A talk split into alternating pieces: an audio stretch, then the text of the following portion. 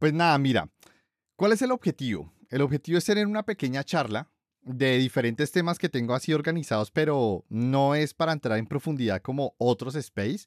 Entonces tengo cuatro preguntas, cuatro temas en las cuales vamos a dedicar unos 10 minutos en cada una y vamos a empezar con el primer tema.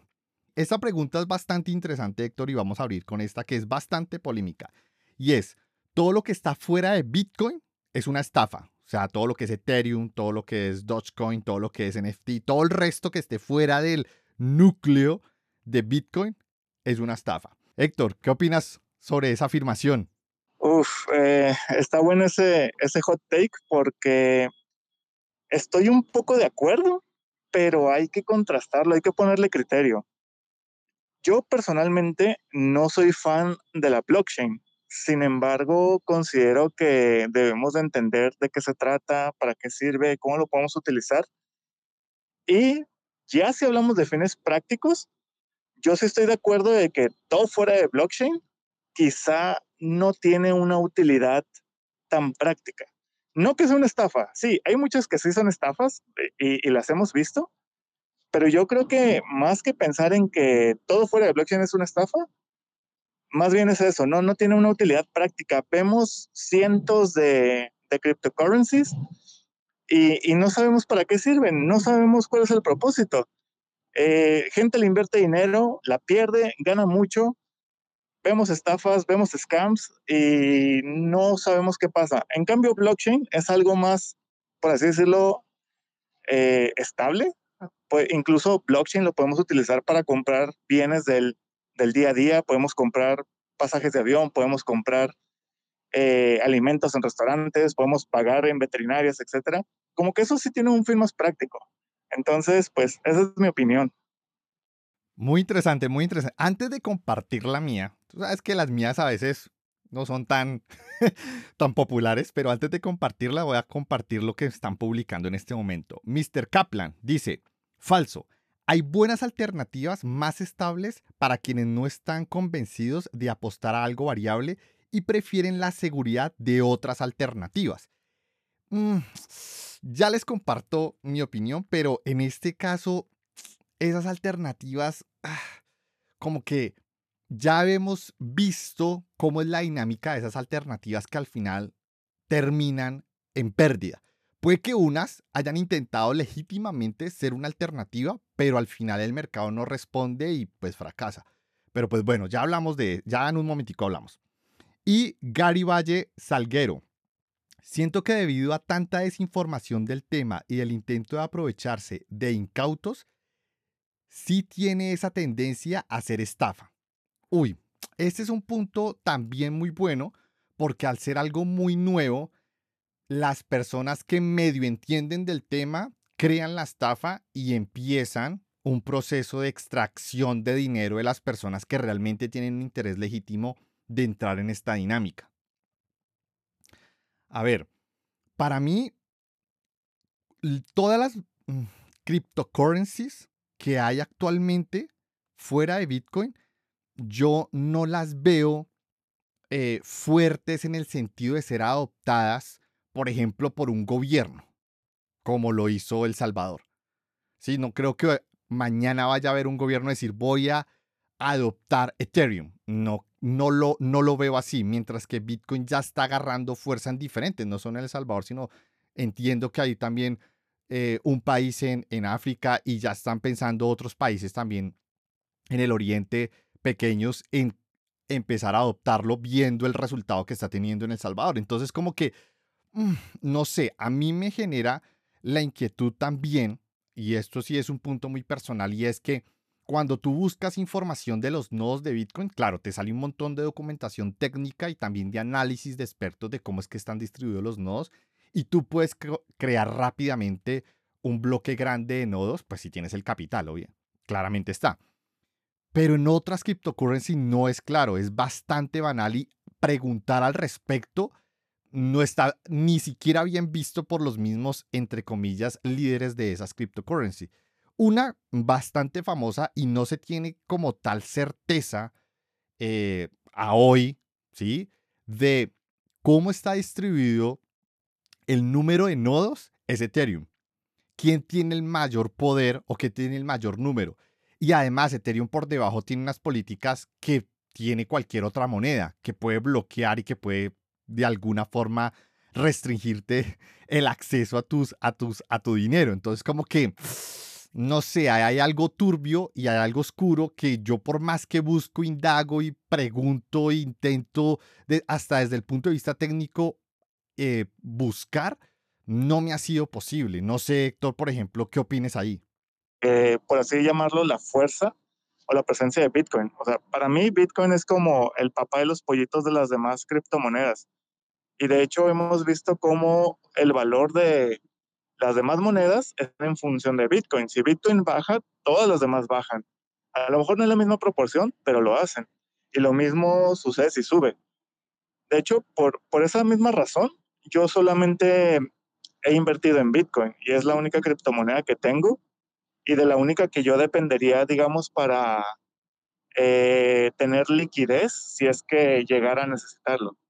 Entonces, o sea, eso es fuera de la, de la opción, ¿no? Es una, una, cuestión personal. Pero sí, yo, yo sí veo que en un futuro, porque incluso hay empresas que están empezando a, a pagar a, a sus empleados con Bitcoin. Entonces es como, ok, a lo mejor no está regulado del todo, a lo mejor no hay una legislación como tal, pero Bitcoin sí tiene una capacidad de liquidez muchísimo más práctica y sencilla que, otras criptomonedas. Entonces, por eso yo, yo, sí, le, yo sí, lo, sí lo veo más viable que tenga esa opción que mencionas. Vale, vale. Acá hay bastantes comentarios de, por ejemplo, Marlon Monroy. Dice, tal vez, pero no hay que satanizar todo. Hay cosas que funcionan como cosas que no. Sin embargo, hay que tomar las cosas con pinzas para tomar una decisión. Eso es, por ejemplo, lo que hizo Héctor. Yo también tengo monedas en, Bitcoin, en ninguna otra. De lo que he leído, lo que he indagado, de lo que he profundizado, no tengo nada en, el resto. Y en NFT, mucho menos. Tengo mis, mis reservas con NFT. De hecho, podemos hasta abrir un tema al respecto. Pero, por ejemplo, para mí eso es una estafa completa como está diseñado hoy tengo ideas de cómo podría llegar a ser algo real, pero pues bueno, eso podría ser en otra conversación. Israel Jiménez. Si te subes al barco en el momento adecuado, puede salirte bien, pero por lo general todo lo fuera de blockchain no se ha incorporado a la cultura, lo que hace fácil que puede resultar en pérdidas para los usuarios. Sí, sí, Sí, sí, sí, porque finalmente hay alguien que va a abusar del sistema, siempre ha sido así, siempre será así, eh, pero es bueno siempre indagar y no utilizar intermediarios, sino realmente profundizar en y ver qué tan seria es una empresa que puede ofrecer ciertos productos o servicios que estén asociados a Bitcoin, por ejemplo, porque hay muchos intermediarios, que unos buenos, otros nefastos, pero también Bitcoin también se puede convertir en algo malo si salen un montón de intermediarios que empiezan a robar a la gente. Al final, pues se pierde la confianza. Cristian Bastos, se puede entrar en criptos nuevas, generar ganancias y pasarte a Bitcoin o pasarlo a stablecoin. Eso se hace bastante, em, pero por ejemplo, para mí se siente como ser parte de la estafa para robar a otros. Yo no lo haría en ese sentido eh, me sentiría muy mal haciéndolo eh, porque finalmente alguien ahí en ese modelo va, va a perder. Yo, yo no tendría corazón para eso. Eh, pero bueno, sí, es, es, es válido, es válido. Uy, hay un montón de personas publicando acá en el Twitter. A ver, John Alan, sería cuestión de investigar nuestras sospechas y corroborar si resulta una estafa. Es que a veces es muy difícil saber sin si algo es o no es una estafa por el diseño también de las empresas. Por ejemplo, Luna, esa mágica em, cryptocurrency que nació y que se propagó rápidamente por Latinoamérica y resultó siendo una pérdida completa para muchísima gente y hasta salía con expertos en noticieros reconocidos, ¿sí? Y al final terminó estafando un poco de gente. Entonces, también es un tema de, pucha, hasta qué punto es creíble o no es creíble. Y, bueno, yo en lo personal he indagado bastante, tengo ciertos recursos que ya sé que son muy buenos y ahí ya, pero me tomé bastante tiempo en, en, en entrar en el tema porque sí tenía preocupaciones y meto o ingresé dinero que no hacen parte de mi core de vida o sí que es como algo extra que tengo y lo estoy colocando allí. Pero hay gente que se mete con todo y pues bueno, al final pues es una pérdida gigantesca también. ¿Tú has conocido a alguien, Héctor, que haya metido así plata que, que sea parte de su, de su día a día y que haya quedado sin nada, que haya perdido plata? Pues que hayan perdido absolutamente todo, no, pero sí conozco personas que han metido dinero en, criptomonedas y lo han perdido ya sea por la variación o por estafas. Eh, perdido por la variación, me incluyo porque, por ejemplo, el año pasado compré Bitcoin a un precio y vemos que ha bajado bastante y no se ha recuperado. Pero son riesgos de las inversiones y recordemos que esto es a largo plazo y no hay que invertir lo que no estemos dispuestos a perder. Eh, pero por otro lado, sí conozco personas que han invertido no solamente en Bitcoin, sino en distintas criptomonedas y las personas que los invitaban desaparecían, después les prometían que iban a obtener ganancias de miles de dólares, y lo cual era mentira. Eh, sí me ha tocado, o sea, y generalmente las personas de las que abusan son personas que tienen mínimos conocimientos de, tecnología. Vaya, que, que, lo más que saben de tecnología es utilizar una computadora, eh, software de ofimática y el navegador, o sea, eh, no, no tienen ese conocimiento como para saber qué es, qué es siquiera la blockchain, ¿no? Entonces, sí, me ha tocado verlo, lamentablemente. Sí, yo, yo no lo he visto así de cerca de alguien que conozca. Estoy leyendo bastantes casos de estafa en Colombia de personas mayores que se dejan seducir por el tema. De hecho, hasta le llegaron a proponer a mis padres que metieran plata en una cryptocurrency que no recuerdo ni el nombre. Yo decía, ¿cómo es posible? Y mis papás estaban ya pensando en meter. Yo dije, no, no vayan a meter plata ahí ni por el carajo porque eso, eso, eso, eso no es legítimo. Y estuve buscando y muy poca información había. Y dije, no, al final no se metieron y por allá pues estafaron a otras personas, pero el caso así más cerca que pude llegar a tener fue el de mis padres. Afortunadamente pues pues no los estafaron, pero, pero es, es, es un tema también con las personas mayores, con, con estas personas que también quieren entrar en esta onda tecnológica y tratar de comprender, pero a veces uno sabiendo de tecnología, teniendo unas bases mínimas de finanzas y teniendo hasta amigos contables financieros, a veces da miedo y como que no es tan seguro.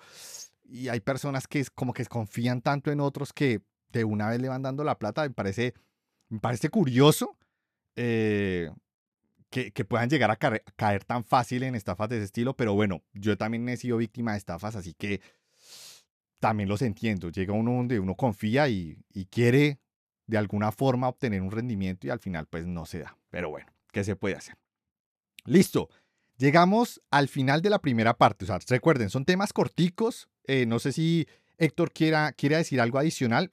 Eh, hablando acerca del tema de criptomonedas, blockchain y demás, ya lo mencioné, pero y, de hecho yo también lo, lo mencionado un poco, es súper, súper importante que todo proyecto de criptomonedas, todo proyecto de blockchain, de blockchain que vean, que les parezca interesante, está bien que les despierte la curiosidad, está bien que quieran saber de ello, pero deben de investigar y deben de preguntarse, ok, este proyecto, ¿cuál es su propósito? ¿Cuál es el objetivo? ¿Quién lo respalda? ¿Cuáles son las personas u organizaciones que están poniendo la tecnología detrás de eh, cuál es su propuesta de valor. Generalmente esto se presenta en un paper y hay que leerlo, hay que entenderlo. Blockchain tiene su paper, Ethereum tiene su paper, Solana también. Entonces, es eso, o sea, va a haber miles de criptomonedas, miles de proyectos, algunos van a sonar muy, muy cool, algunos van a ir directo a la parte emocional de, de muchas personas porque es lo que hace que despierte ese deseo de involucrarse, pero hay que investigarlo, o sea, no nos quedemos nada más con lo que hay en la landing page, no nos quedemos con lo que nos dicen, que no nos endulcen el oído, o sea, hay que, hay que investigarlo bien, porque ¿qué tal que el día de mañana a alguien eh, o, a ti mismo, a ti misma, te ofrecen un, un, participar en un proyecto y te dicen, te vamos a pagar con esta moneda que está genial. Y dices, bueno, pero pues ¿cuánto valen dólares? ¿Qué tan fácil es darle liquidez? que ¿Dónde la puedo utilizar? ¿Dónde, ¿Cómo la puedo hacer valer? Etcétera. O sea, mantengan esa, esa curiosidad y no atiendan a la urgencia, que es lo que muchas personas hacen para estafar. Entonces, pues, es, es un consejo que les puedo dar. No es un consejo de inversión, es más bien un consejo de, de seguridad. Entonces, para que lo tengan muy, muy presente. Listo. El siguiente tema. La ilusión de aprendizaje que te da las redes sociales está haciendo que no progreses en tu camino profesional. ¿Verdadero o falso y por qué? ¿Qué opinas? Fer Quinteros, falso. En sí no es tanto la ilusión, sino la adicción que generan estas. Ok. Mm, creo que, o eso es lo que interpreto de tu tweet, y es que cuando hablas de adicción es que ves algo que te interesa, que realmente de pronto puede ser de un valor educativo grande, a pesar de que sea algo muy corto, por ejemplo TikTok o de pronto Twitter o de pronto Instagram, y por el hecho de querer seguir viendo, al final pues llenas tu cerebro de un montón de información y pues no utilizas nada. Eh, eso, es, eso es lo que yo saco de tu tweet, Fer Quinteros. Jair Parra, ilusión. Sí, para mí es una ilusión. Eh, muy pocas veces he agarrado, realmente agarro TikTok, descargo el video y en la noche o al siguiente día aplico, digo, oye, este truco, esta recomendación me gustó, la reviso y realmente aprendo algo de ahí. Pero la mayoría de veces uno, uno escrolea y uno sigue, porque muy poco contenido está hecho para darte información que quieras aprender, sino son datos de interés momentáneos. Dale, Héctor. Listo, a la pregunta, mi respuesta. Eh, yo sí creo que nos genera una falsa ilusión respecto a la información que podemos adquirir en redes sociales. ¿Por qué? Porque las redes sociales están diseñadas para eso, para generar engagement. ¿Y cómo es que generan engagement? La mayoría lo hacen a través de la recompensa inmediata. Entonces, si hablamos de anuncios como tales, cuyo propósito es vender, nos van a vender esa ilusión de que de una forma inmediata vamos a poder adquirir un conocimiento. ¿Por qué? Porque nuevamente es engagement y el engagement ahí, eh, su propósito es la adquisición. Ahora, también, y aquí no, no, no, no, menciono nombres porque, pues tú sabes, es algo bastante controversial, pero en la creación de contenido también vemos mucho eso. Vemos eh, publicaciones de tipo clickbait, vemos eh, publicaciones que lo único que buscan es atraer a la mayor cantidad de personas y a veces, no, no en todos los casos, su valor es mínimo. Eh, redes sociales como TikTok tiene, son súper interesantes porque tienen un algoritmo que si lo refinas bastante bien con el uso, te va a dar cosas muy útiles. O sea, fuera de la recompensa inmediata te dan cosas útiles de valor. Y lo mismo ocurre con las demás redes, o sea, hay que saberlas eh, aprovechar.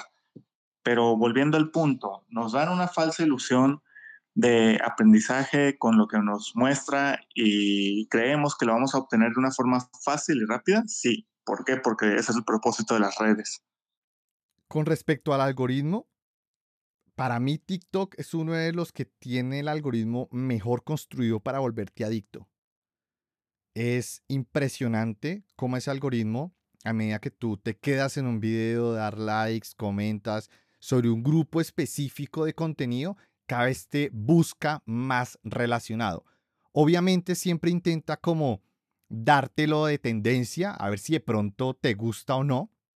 Yo evito, eh, cuando veo ese tipo de, de videos, los paso rápido porque si no el algoritmo va a pensar que me gusta y no quiero que me esté recomendando.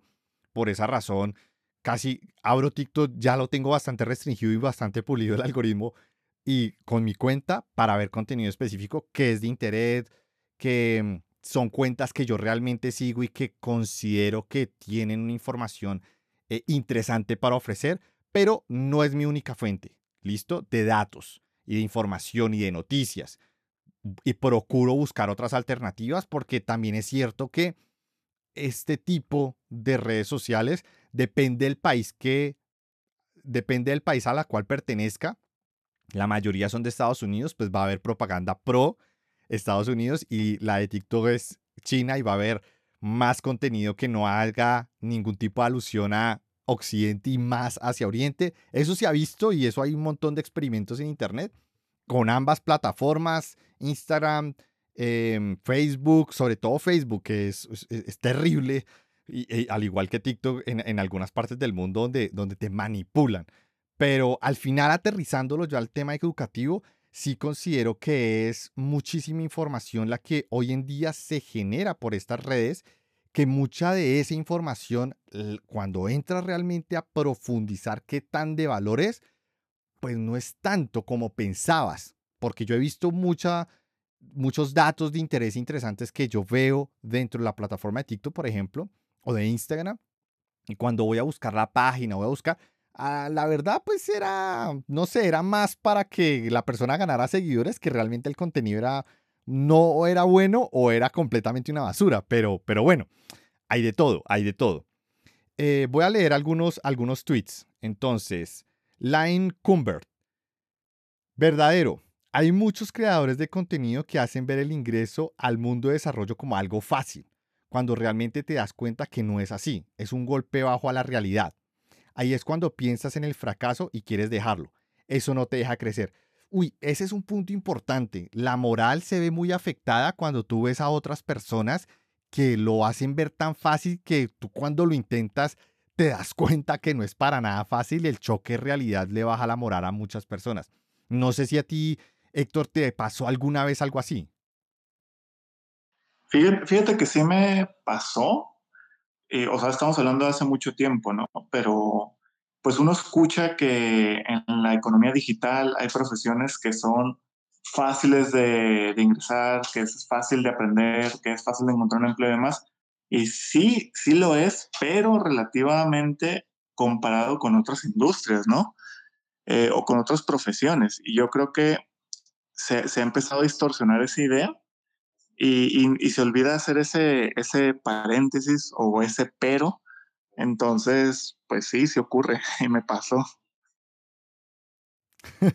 Sí, sí, sí. Y, yo creo que a, muchos de nosotros nos, nos, ha pasado esa, ese poquito de disilusión cuando uno ve a otros.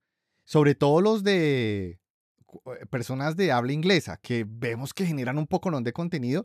Y de hecho, Gracias a que he estado generando contenido y he tenido la oportunidad de hablar con una u otra persona del mundo anglosajón, me di cuenta que cada quien tiene lo suyo, porque cuando yo les preguntaba, personas que son muy buenas en CSS con, ya, con JavaScript haciendo aplicaciones, cuando yo les preguntaba, ven, ¿qué herramientas de, infraestructuras code tienes o qué principios de arquitectura de software aplicas en el backend a nivel de nube?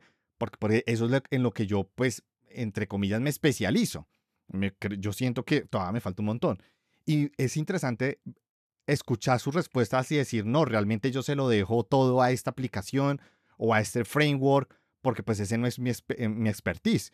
Y digo, eso es genial porque ya uno se, se siente como que, ok, no, no es que sean gurús de todo, sino que se, se venden también en un área que hacen verlo como que son buenos en todos en todas las áreas. Y pues no es así. Ustedes saben que en tecnología hay muchísimas áreas y pues en, en todas esas áreas uno también puede escalar fácilmente si le dedica el tiempo, claramente está, envolverse en un nivel, tener un nivel profesional eh, avanzado. ¿Listo?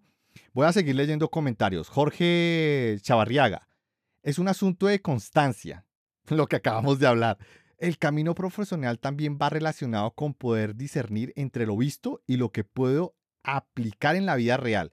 Uy, sí es muy cierto porque a veces uno se llena un poco de contenido. Yo he visto videos solamente por el gusto de verlos, pero la realidad que yo lo vaya a aplicar en algo, no. Por ejemplo, temas de data science o temas de machine learning o tema de business intelligence. Esa parte tuve un, eso me ayudó a crecer profesionalmente. Trabajé como cuatro años de mi vida en Microsoft, donde fue donde, en el lugar donde más aprendí del tema con, que, con tecnología Microsoft, pero ya eso fue hace 10 años y en estos momentos estoy en otra área y que yo sé que me gusta escuchar qué hay de tendencias en el tema, pero no me meto porque yo ya sé que ya me especialicé en otro punto, en otro pad de mi, de mi desarrollo profesional y me gusta y esto, siento que he sido exitoso en esa área.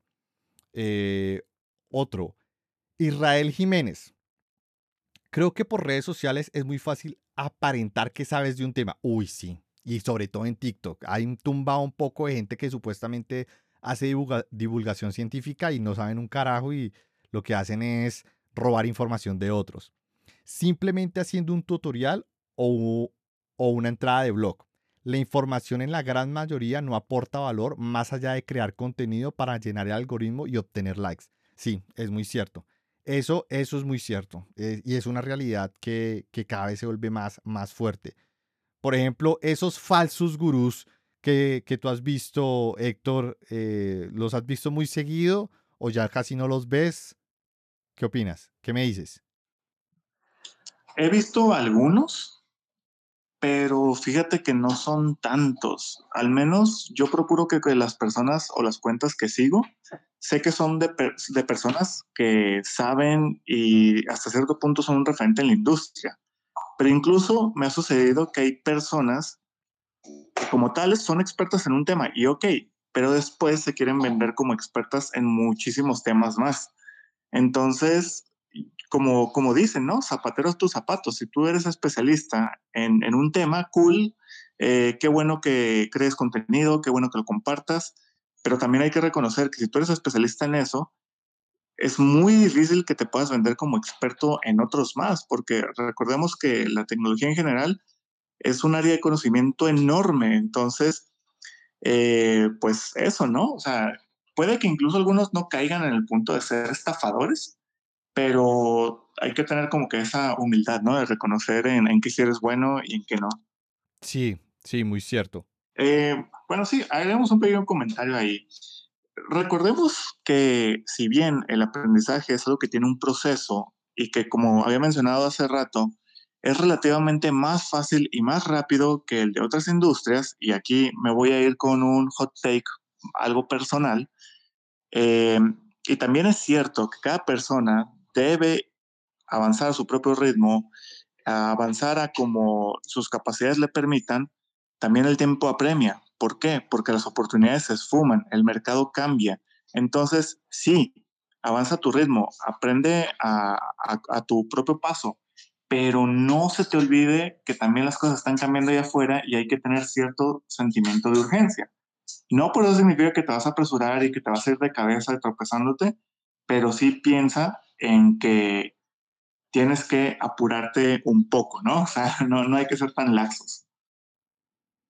Sí, muy buen punto, muy buen punto. Em, voy a leer unos cuantos comentarios que nos han eh, compartido acá. Antonio Agudelo, verdadero, ya que muchos de ellos son los llamados vendedores de humo. sí, tal cual. Muchos no dicen que hay que seguir en la continuidad en ese aprendizaje y en la actualización de lo que se estudia y hacen ver todo muy fácil, sin mostrar que somos humanos y generalmente estamos en una constancia de prueba y error. Muy cierto, es muy, suerte, muy cierto. A ver, eh, Daniel, ilusión. Normalmente uno siempre guarda la publicación para revisarla más tarde y nunca la revisa. O cuando la revisas, uno no profundiza en el tema. Sí, me ha pasado, me ha pasado. De hecho, tengo un poco de bookmarks acá en Twitter, un montón, y de vez en cuando entro, veo alguno así interesante y lo profundizo, pero, pero la verdad sí, guardo un montón y, yo también soy peco de eso, peco bastante. no sé, Héctor, esto tal vez debe pecar ahí. Pues, pues es, es, complicado, ahí sí que, que no, no, no, no, no diría mucho al respecto. bueno, unos últimos comentarios acá. Marvin Campos, verdadero. Considero que la saturación de información y estar deslizando hace que perdamos nuestro enfoque y nuestra capacidad de concentrarnos. Uy, sí, esa capacidad de concentración es difícil. Y además cuando tu cerebro está luchando por resolver un problema, recuerden que nuestra forma de aprender, o bueno, nuestra, nuestro cuerpo y nuestro cerebro ha evolucionado para el menor esfuerzo.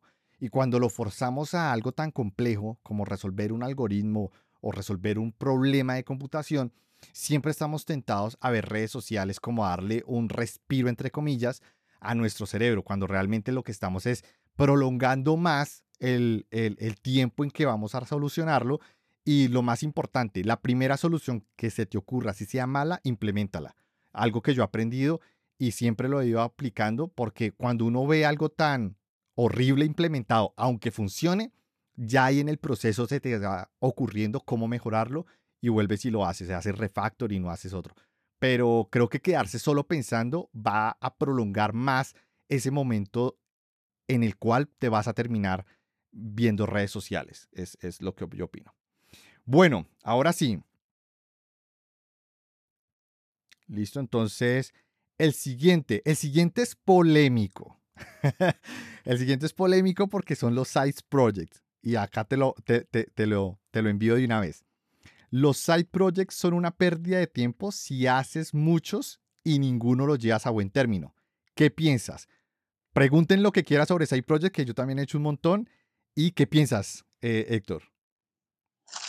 Uf, eh, estoy de acuerdo con, esa afirmación y te voy a poner un pero para que nos pongamos a pensar y, pensar, bueno, y pensar quizá en lo opuesto.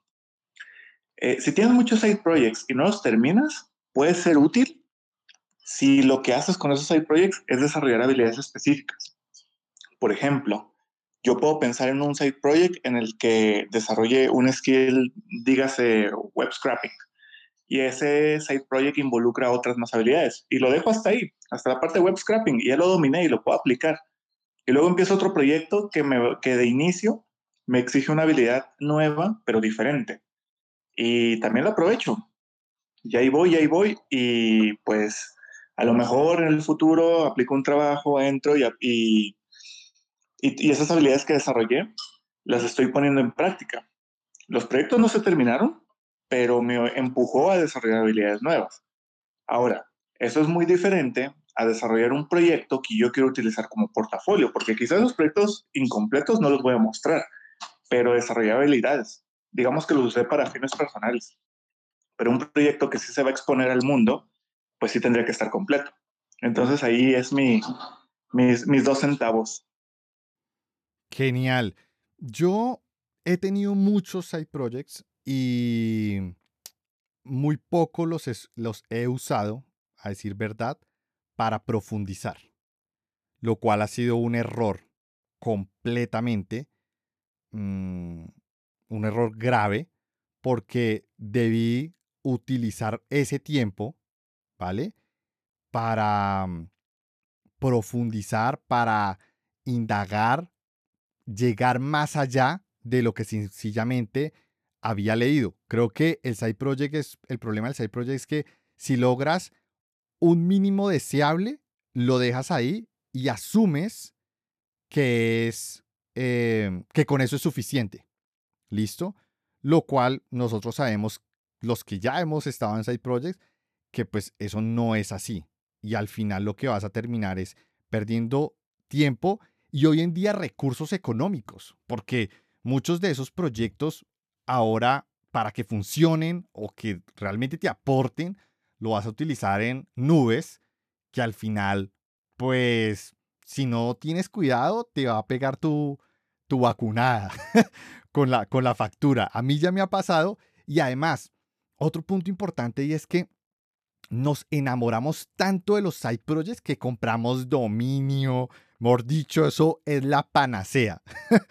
Eh, que yo también lo he hecho, y, cuando uno entra a detallar realmente si la idea era buena o mala o lo que sea, tampoco era la gran cosa. Ya hay otras plataformas que lo hacen. De pronto tú podrías estar ofreciendo algo diferenciador, pero pues tienes que aterrizar a que hay competencia.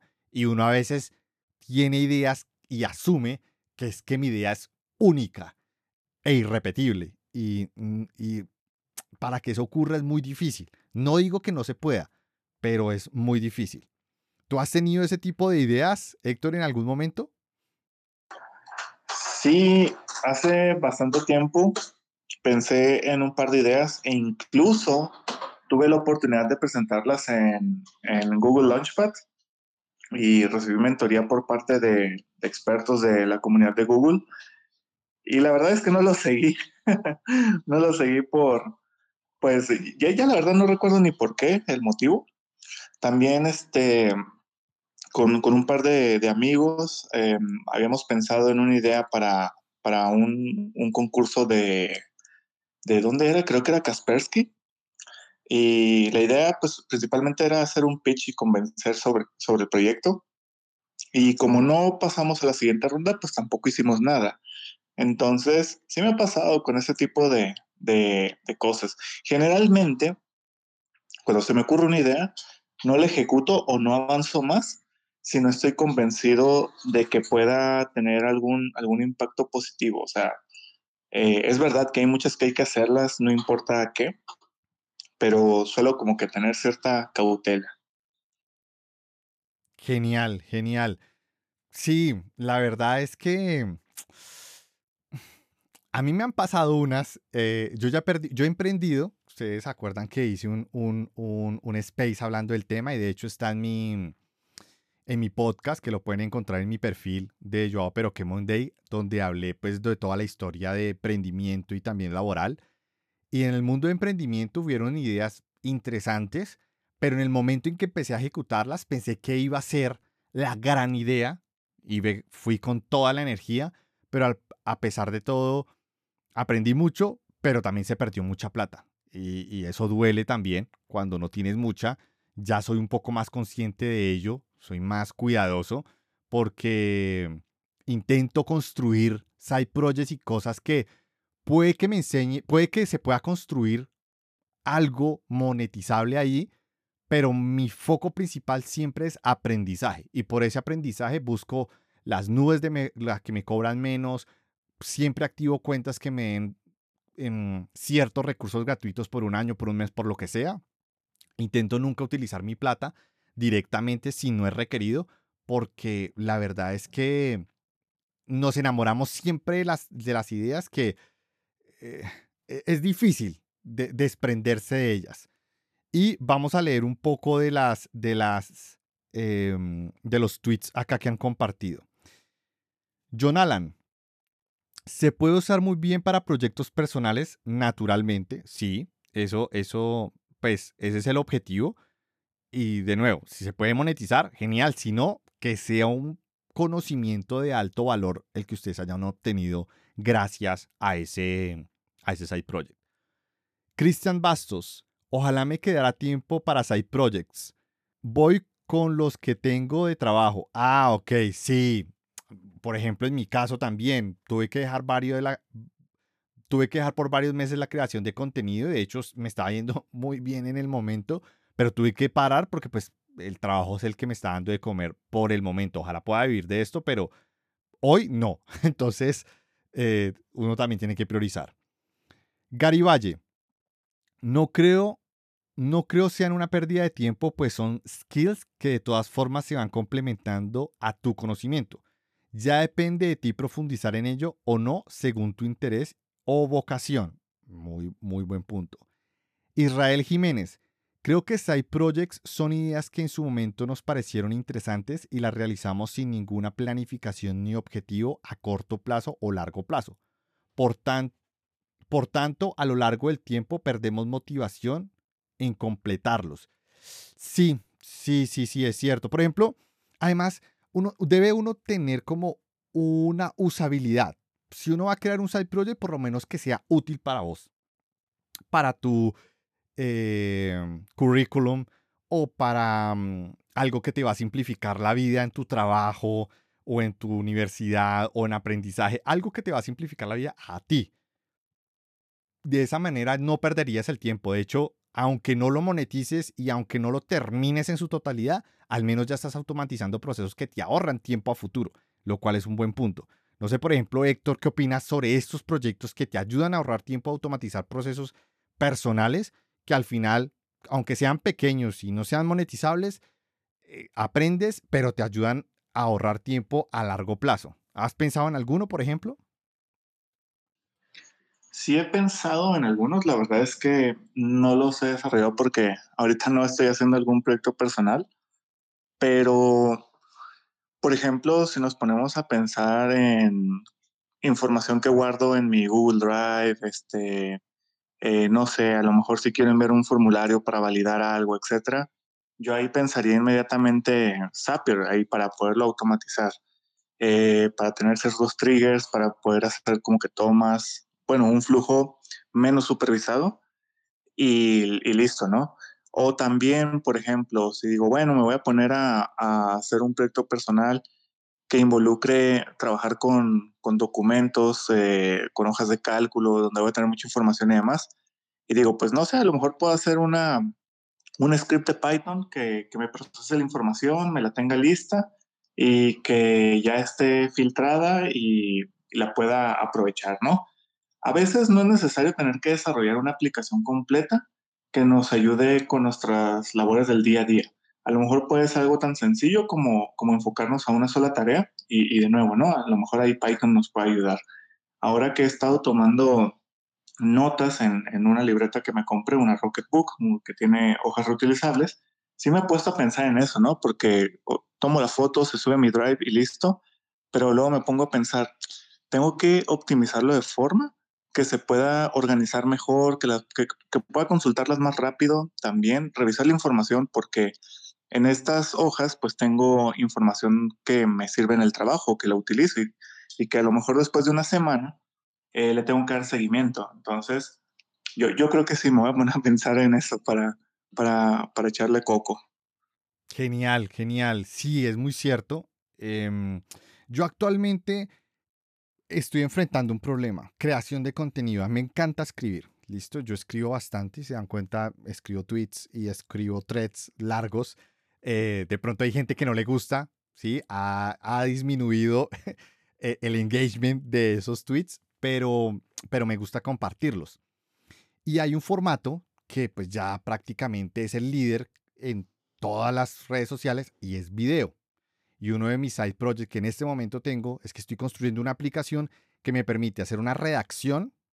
Esa redacción la modelo con algo llamado SSML, que es como un estándar para, con unos tags, tú puedes decirle qué palabras se van a leer de qué forma, con una voz sintética, eh, con qué acento, con, con qué volumen, con qué rate. Bueno, lo modelas, eso genera un audio y ese audio lo paso por un canvas que también tiene una asignación rápida de imágenes y genera un video en muy poco tiempo. ¿Cuál es mi objetivo?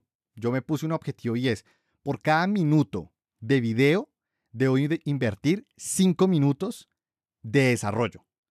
Esto sería, si logro un, un, rate de ese, de ese estilo, sería una aplicación, al menos para mí, grandísima, porque a veces generar un video de un minuto para, digamos, TikTok de un tema o una explicación específica, uno puede llegarse a tomarse media hora o una hora, solo un minuto en generar el script, en grabarlo, en crearle las imágenes o en grabar la pantalla, en edición, etc. Mientras que si puedo automatizarlo con una voz sintética, todo, y mostrar imágenes, animaciones, todo, o sea, mejor dicho, automatizar, automatizar todo el proceso, pero a partir de un texto, eso es lo que yo en este momento estoy construyendo. Me está entreteniendo bastante porque estoy aprendiendo muchísimo de manejar video, de creación de video, de audio, de qué servicios utilizar en backend, pero por lo menos darse el tiempo de aprenderlo y si esto no lo puedo monetizar, no me importa, pero por lo menos si me llega a quedar una aplicación para mí donde puedo generar contenido rápido y de calidad, ¿sí? Totalmente digital, creo que podría sobrepasar a, mis compañeros competencia aquí en, en Twitter y hasta en TikTok y en otras redes sociales si lo logro. Pero de nuevo, es tener también los pies en la tierra y decir, es un proyecto que no es em, simple y requiere de mucha profundidad en diversos temas. Entonces, es todo un reto, ¿sí?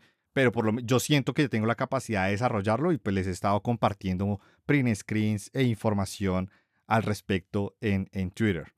Eh, ¿Qué tal te suena ese proyecto? ¿Muy descabellado, Héctor?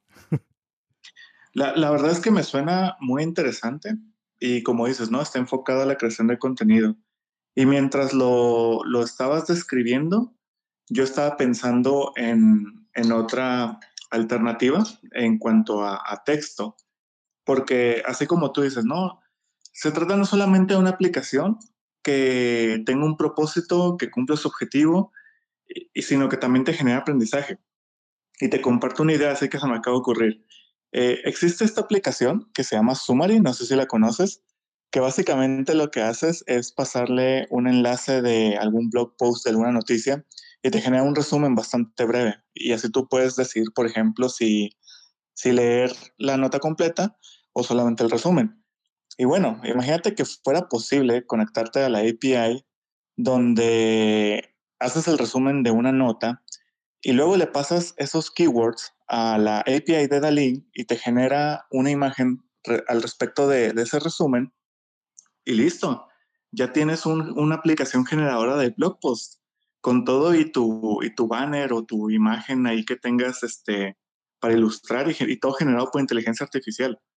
Eh, y, volvemos al punto inicial, ¿no? El propósito de eso, sí, generar contenido, pero el aprendizaje que te, que te otorga todo lo que hiciste, pues es, eh, yo creo que ahí está el, el valor que te deja. Sí, sí, de hecho lo estoy pensando eh, porque a medida que voy redactando hay ciertas palabras, intentar, de hecho yo tengo acceso también ya, pues ya todo el mundo tiene acceso, pero ya estoy utilizando, por ejemplo, eh, OpenAI, pero para la parte de GP, eh, GP3, bueno, la parte de texto, GPT, GPT3, para, la, para que agarre lo que yo redacto y genere un texto que sea lo más idóneo posible para que se lo envíe a Dalí y me entregue una imagen que voy a agregar dentro del video totalmente automatizado. Pero ese componente lo quiero hacer más adelante porque es que integrar las imágenes por debajo y de hacerles las animaciones y todo totalmente automatizado, ya he visto que sí se puede, pero va a requerir de un, poquito de tiempo. De hecho, ya saqué un algoritmo que me permite hacer el lip sync. Entonces, por ejemplo, yo puedo colocar la cara de, de Mel Gibson. o la cara, tu cara, por ejemplo, Héctor. Le puedo poner tu cara y colocarle en tu boca, hacer que te aparezca otra animada y como si tú estuvieras leyendo. ¿Listo? Entonces es bastante curioso. Por lo menos visualmente se ve diferente y puedo generar un contenido que es alternativo y también de valor.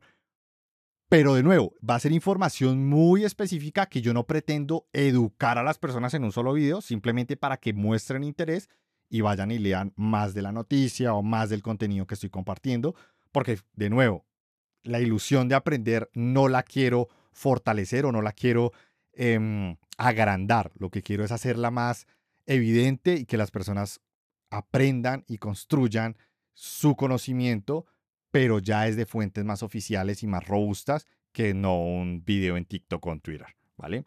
Eh, pero sí, sí, ya, lo, ya lo he pensado eh, pero lo, lo, tomé por otra parte, pero tu idea también me suena bastante. A ver, vamos a leer últimos comentarios.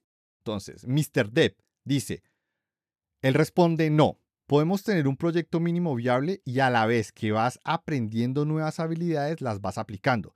De esta forma vas evolucionando y elevando el nivel del proyecto para terminar con algo bien hecho del cual puedes estar orgulloso. Ese me parece un muy buen uso de un side project y aunque sea un to-do list, pero empezar a darle matices diferentes, animaciones, e integraciones visuales o integrarlo con notificaciones SMS eh, o con WhatsApp o con otras cosas, me parece genial. De hecho, uno de mis últimos side projects que hice fue uno muy pequeñito que quería crear, eh, recolectar la información de las personas que me escribían por WhatsApp Recuerden que mi WhatsApp está abierto si quieren preguntar algo ya en privado, hablar conmigo en privado. Está abierto ahí en el link, está en mi, en mi perfil. Pero cuando me escriben, pues el, celular se expone. ¿Listo? Yo obviamente no agrego a nadie a grupos ni nada. Eso está prohibido. Yo me lo he prohibido a mí mismo agregar grupos o cosas para porque no quiero que la información de las personas pues, se comparta así. Entonces, lo que yo hago es que cuando me escribían, utilicé un framework no oficial de WhatsApp que cada vez que me escribían agarraba el número y creaba una carpeta en S3 de AWS y cuando me enviaba una imagen o un video o un texto o un sonido, lo guardaba en esa carpeta y extraía el audio y lo convertía para yo poderlo leer sin necesidad de ver o abrir el archivo de manera directa. Es un ejercicio que hice, me pareció espectacular. En este momento estoy pidiendo el acceso ya al API oficial de WhatsApp porque la aplicación, si en algún momento quiero construirla, quiero que sea a través de WhatsApp. ¿Listo? Va a haber dos, a través de Telegram y a través de WhatsApp, que se pueda suscribir o las personas puedan ingresar y obtener un código y bueno, hacer un proceso de validación y seguridad a través de plataformas de mensajería. Quiero hacer algo alternativo simplemente porque puedo, quiero y no me da miedo es ser diferente. ¿Listo? Em, y, y, ya para ir cerrando este bloque, ¿algo con el cual quiera cerrar, Héctor? Pues bueno, vamos a ir a hacer un, pequeño wrap-up. Eh, el tema de los side projects es bien, es bien amplio, o sea, no nos podemos quedar con, con algo absoluto y podemos empezar a como que anotar tendencias. Por ejemplo, side projects que estén medianamente completos, funcionales, etcétera, son excelentes para mostrarlos como portafolio, que, que el mundo conozca aquello que estamos haciendo cuando estamos buscando una nueva oportunidad laboral o algo por el estilo. También les digo, a veces podemos desarrollar proyectos parcialmente si es que queremos desarrollar una habilidad particular, porque quizá nos podemos encontrar un repositorio o algo que nos diga, mire, este proyecto se compone de bastantes partes y lo que nos interesa son solamente algunas y no es necesario hacerlo todo. Entonces, pues yo creo que también es válido. Y otra cuestión importante es que no hay que creer que si no tienes side projects o proyectos personales, no eres un buen profesional. Hay personas que no los tienen y son, son personas muy hábiles. Incluso, yo les puedo decir que en las últimas entrevistas eh, técnicas a las que he asistido, no me han pedido mi GitHub, no me han pedido proyectos, no me han pedido que les muestre nada. E incluso en ocasiones me ha tocado que ni siquiera me han pedido una prueba técnica. ¿Por qué? Porque en la misma entrevista llegan a haber preguntas que denotan tu experiencia. Eh, preguntas que denotan cómo resolverías un problema, qué tecnologías utilizarías, eh, qué partes de esas librerías o frameworks em, implementarías y de qué manera. Entonces, este tema es muy amplio, o sea, no nos podemos quedar con, con una sola parte y decir que esa es la buena y, y que eso es lo absoluto. Entonces, eh, ahí lo dejo para que lo reflexionen. Genial, genial. Y vamos a cerrar con un tema que acabas de hablar. Es que parece que por eso yo siempre me encanta invitarte. O sea, estamos conectados, vamos alineados, Héctor, porque es el tema de las diferentes carreras que hay en tecnología. Tantas líneas en las cuales te puedes especializar y la gran mayoría eligen frontend. ¿Qué áreas conocen y a cuáles les gustaría entrar a trabajar o especializarse? Esto es para generar polémica, para que debatan, para que escriban. Héctor, ¿qué opinas? Ese, ese es otro hot take. Em, es verdad que en tecnología hay muchas áreas y en web específicamente también es verdad que muchas personas optan por frontend. Y de hecho, si vemos los hilos que nos encontramos en las recomendaciones, tendencias de Twitter, la mayoría van sobre frontend, muy poco va sobre, sobre backend. Y en el backend también hay un mundo muy amplio. O sea, en el backend encontramos bases de datos, la nube, seguridad, encontramos este, eh, vaya, o sea, DevOps, eh, un sinfín de cosas y cada una tiene un mundo en el cual profundizar. Si me preguntas por qué veo que muchas, este, vemos mucha información y muchas tendencias del frontend, uno, hay una oferta mayor a nivel general. Eh, dos, es más fácil evaluar a candidatos por el trabajo que realizan, ya que es algo visual. Y además, es más probable que tú puedas desarrollar un producto o un prototipo a partir de la parte visual que, que de la lógica. Por ejemplo, tú vas a un hackathon o participas en un hackathon, ¿qué es lo primero que te van a evaluar? El prototipo, el frontend. La lógica de negocio casi no se va a ver involucrada porque a lo mejor el tiempo no te dio para desarrollarla. También muchos de los career paths en, desarrollo de, bueno, en el desarrollo para la web empiezan a partir del frontend, luego se van al back y después eh, avanzan a una parte eh, de dispositivos móviles porque es donde más se consume la web, lo cual tiene totalmente sentido. Entonces, también lo veo por ahí. Este, y personalmente, ¿Qué áreas me interesan a mí? A mí me interesan muchísimo las áreas de backend. Actualmente me desempeño como QA Automation, lo cual es, es una área bastante interesante porque está en, un, está en una intersección entre la parte de desarrollo, entre la parte de, de, de operation y también entre, eh, entre la parte de, de, negocio. O sea, es, es algo súper interesante eh, en ese aspecto. Entonces, pues ahí dejo mi, opinión. Genial, sí, es, es, es muy válido. Y vamos a ir con los tweets. De hecho, acá, Diana Nerd, aunque no está en el space, acaba de publicar y dice, porque la mayoría de las empresas locales es lo que piden. Personalmente sigo aprendiendo sobre robótica y hardware. Ojalá algún día lo aplique en algún trabajo. Jejeje. Excelente. Y eso es muy cierto. Hay un boom grande en un área específica, pero cuando tú vas a entrar a una empresa, em, te cambian. Aunque entras por ahí, terminas o en base de datos, o en infraestructura, o en integración o en testing. O sea, puedes terminar en tantas áreas que hay en tecnología, tanto backend como frontend, pero por lo general se van mucho por el frontend y al final es lo que está pidiendo la industria. Infortunadamente, eh, porque se crea una idea falsa de todo el ecosistema que puede existir alrededor de tecnología y desarrollo, porque hay muchísimo mundo, hay mucho. Eh, por el cual explorar. De Line Corbett, el problema surge es que hay más contenido en front, frontend, a mi parecer. Sí, también es cierto, hay demasiado contenido frontend y en, las redes sociales vemos que solo se habla de frontend en la gran mayoría. Por ejemplo, yo soy uno de los que hablo de backend y de arquitectura de software y soy de los poquiticos y pues me ha costado eh, llegar casi a los 10.000 seguidores solo hablando de esos temas. Eh, he tenido que diversificar un poco mis temas, pero sin perder el foco de lo que me gusta. Pero me gustaría también aprender de backend y database. Muy bien, muy bien. Database, database hay, un, hay dos mundos grandes. Está el relacional, el tradicional, o el no SQL, que hay, hay muchísimas familias y hay que también saber cómo combinarlas y para qué son. Una no reemplaza a la otra. Eh, Josué Lozano dice inteligencia artificial y machine learning y ciencia de datos. Sí, ese, ese campo es brutal, es grandísimo, muy grande ah, y sigue creciendo a nivel de investigación y a nivel de aplicación industrial. Em, de nuevo, no, no, ya no seguí esa línea, pero de las líneas que me hubiera gustado, esa. Pero, pero bueno, ya, ya decidí otra que también me encanta y soy muy feliz allí. Gary Valle. De las que conozco y me interesan son las relacionadas a DevOps, ciberseguridad y programación en general. Pero eso sí, por mero interés propio que por trabajo, aunque no me niego la posibilidad de integrarme a ese rubro. Excelente, si tiene la posibilidad, mejor.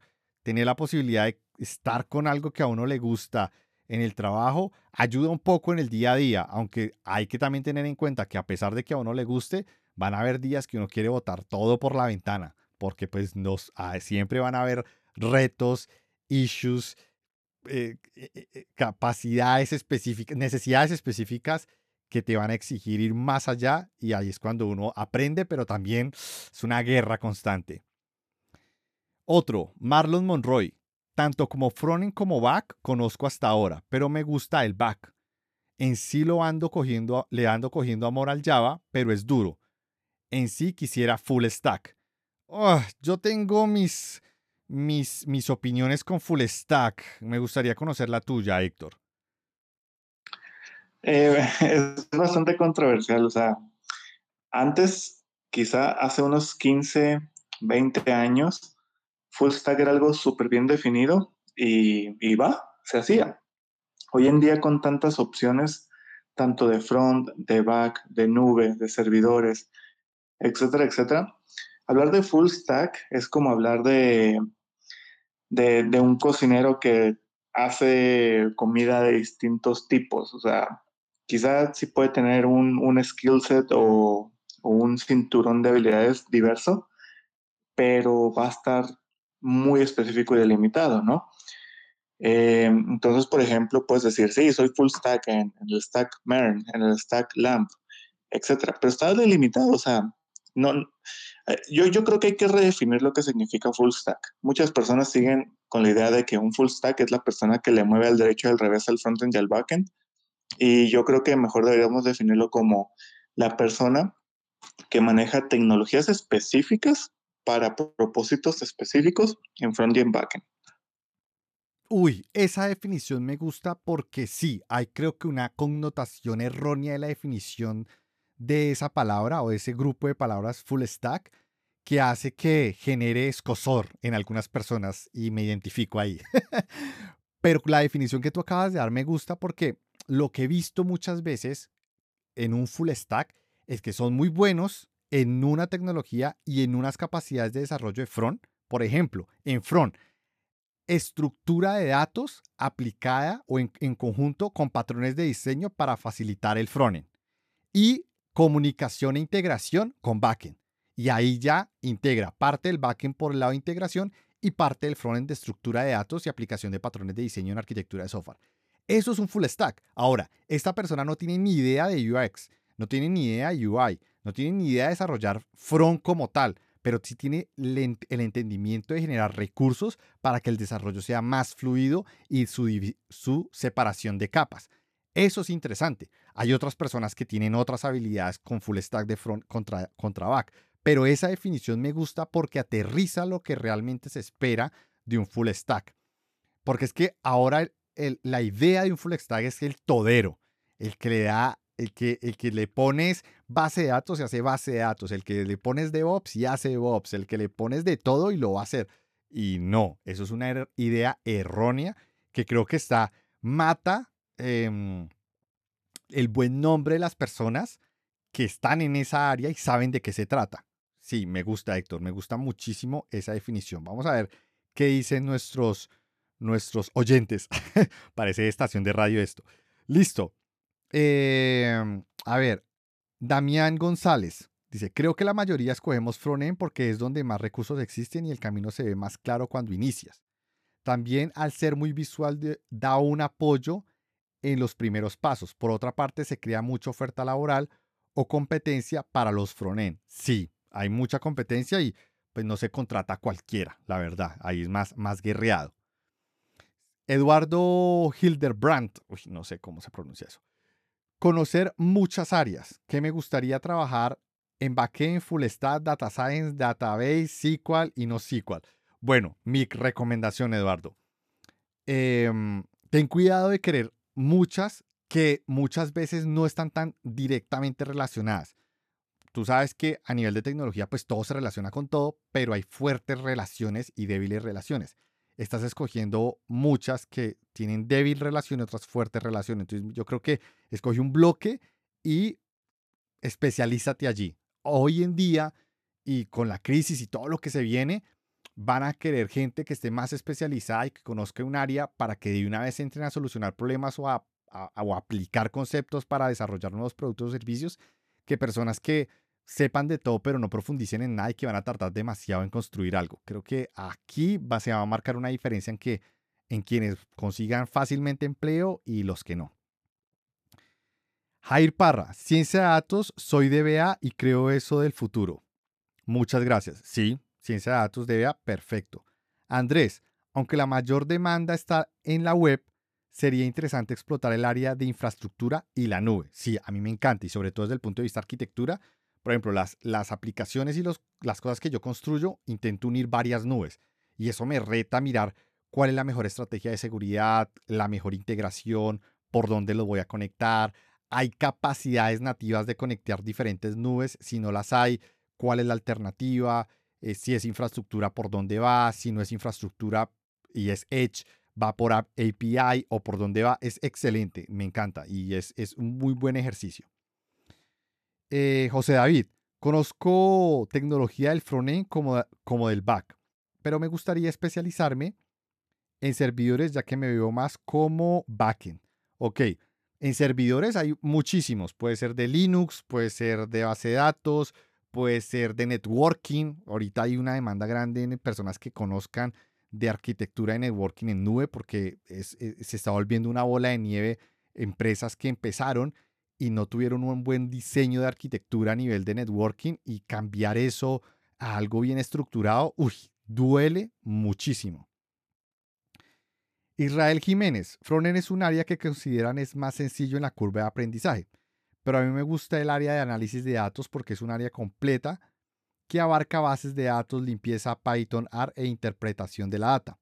El puesto que apunto es Data Engineer. Excelente, muy buen puesto. Ojalá lo logres y está muy bien enfocado. Y mi recomendación, profundiza más en Python que en AR. Yo sé que hay trabajo también en AR, pero pues Python te va a abrir más, más las puertas. ¿Listo? Y ahí siguen y siguen y siguen eh, publicando. Eh, genial. Mm, Héctor, por ejemplo, algo que ya sabemos de, tú me has comentado lo que has querido hacer, lo que has querido aprender, pero algo que tú ya hayas visto y tú digas, por aquí yo no me meto, por aquí no voy. ¿Qué sería, cuál sería esa área? Uy, eh, yo creo que frontend es algo en lo que yo ahí no me, no me metería mucho porque la verdad es que no me, no me atrae tanto. Eh, obviamente, pues necesito saber un poco porque precisamente me especializo en automatizaciones a nivel de UI. Y algo en lo que ahí definitivamente no metería ni una sola mano es en cuestiones de redes físicas y cableado estructurado. Eh, de solo pensarlo ya, ya me dan este, escalofríos. Yo, yo en esa área no trabajé, pero sí estudié bastante en la universidad. Había unos rack pues, con los cuales uno podía jugar. Estaban súper trajinados porque pues eso todo el mundo lo toca, pero, pero funcionaban bien. Y tardamos como dos, tres días en armar una red súper sencilla con unas con unos puntos de acceso configurados en unos Cisco. Para mí eso fue una tortura porque eso es consola, conéctese, es constantemente está haciendo pruebas, como que no hay un proceso de automatización o un framework o algo que te ayude, como que eso es lea la documentación del hardware, mire a ver la dónde encuentra la documentación del software, eh, cómo le mete mano. Sí, yo creo que es un área en la cual yo tampoco me metería. Y otra área en la cual tampoco me metería es en, la, mm, eh, es en el refactoring de aplicaciones legacy en lenguajes em, obsoletos. Por ejemplo, yo sé que hay un gran número de desarrollo, de, hay un gran número de interés o hay un gran grado de interés en el tema de COBOL para migrar aplicaciones antiguas a nuevas o integrarlas pero las personas que saben o conocen de esa área ganan muy bien, pero yo no me vería aprendiendo allí, metiéndome en ese rubro, me parecería extremadamente complejo, no tengo los contactos tampoco, yo esa área no, no, no me metería. O trabajar con lenguajes que no fueron muy bonitos para desarrollar, como por ejemplo Visual Basic, que hay varias aplicaciones y las he visto que aún funcionan, que aún operan, que aún se integran, más que todo en banca y en empresas de seguros, y tienen que agarrar todo eso, intentar ver cómo esa vaina está hecha e integrar y, colocarles algo encima o migrarlo. No, son cosas que yo definitivamente ahí yo no, no me metería, la verdad. ¿Alguna de esas te, te llama la atención a ti? No, la verdad es que no. Y mira que este jueves en, en, mi trabajo tuvimos un meetup y un compañero que tiene muchísima experiencia su charla fue precisamente acerca de trabajando en proyectos legacy, eh, con código legacy y lenguajes pues antiguos. y fue una charla súper interesante y mostraba muchas cosas de cómo abordar este tipo de problemas, pero al final, o sea, al, al final, y perdona por la palabra, pero hasta él mismo lo dijo, o sea, trabajar en esto es una mierda, o sea, sí, puede ser muy bien pagado, puede ser súper interesante el, el, logro que, que alcances, pero es jodido porque eh, son cosas que, que van acompañados mínimo por deuda técnica y de ahí para adelante.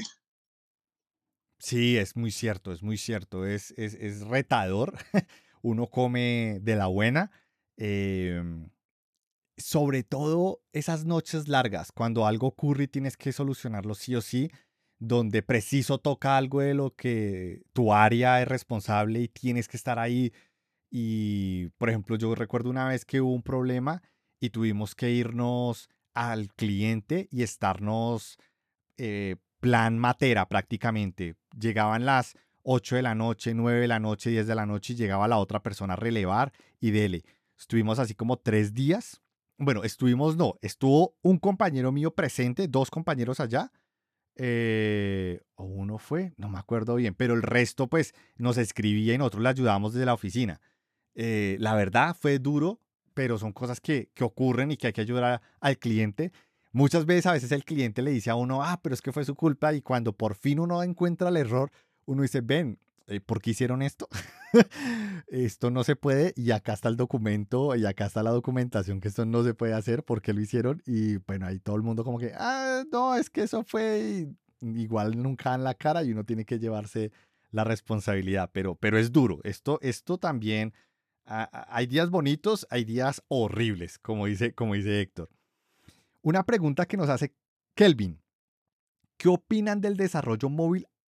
¿Hay futuro? ahí?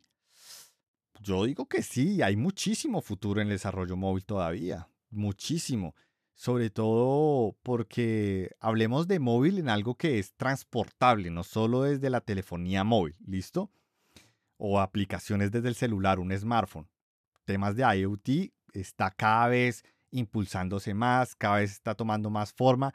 Creímos que iba a haber un boom rápido en esta área. Sí lo hubo, pero en grandes empresas, en el área automotriz, en el área de transporte, hubo un boom de, de IoT, pero en otras áreas está tomando más tiempo y aún hay un gran espacio de aprendizaje y de crecimiento allí.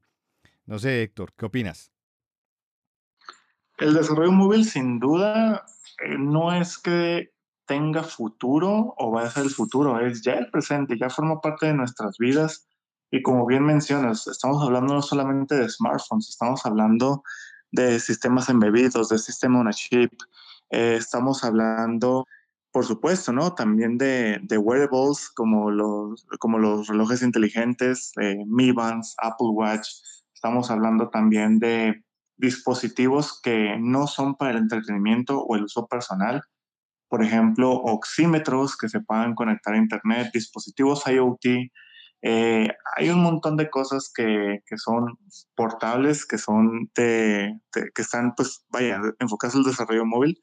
Entonces, cada vez van a estar más y más presentes. O sea, podemos hablar, no sé, a lo mejor de un dispositivo independiente que se pueda sincronizar con nuestras casas, este, que se pueda sincronizar con nuestros dispositivos eh, que llevamos con nosotros, ¿no? Computadoras, eh, televisores, etcétera, ¿no? O sea, realmente es algo muy, muy amplio, pero tan solo delimitarlo a smartphones ya es algo súper, súper amplio y que, pues, cada vez nos está sorprendiendo más. Eh, vemos, por ejemplo, tecnologías basadas en web, vemos tecnologías híbridas, vemos tecnologías nativas, vemos cómo las empresas y las grandes organizaciones se mueven entre una y otra y pues surgen más, más tecnologías para, para, desarrollarse, ¿no? Y que después se llevan a la web. O sea, antes, bueno, inicialmente era de la web al, al móvil y ahora se están llevando del móvil a la web. Entonces, futuro, el futuro ya está aquí. Ahora sí, como dice el memo, el, meme, el futuro es hoy, oíste viejo.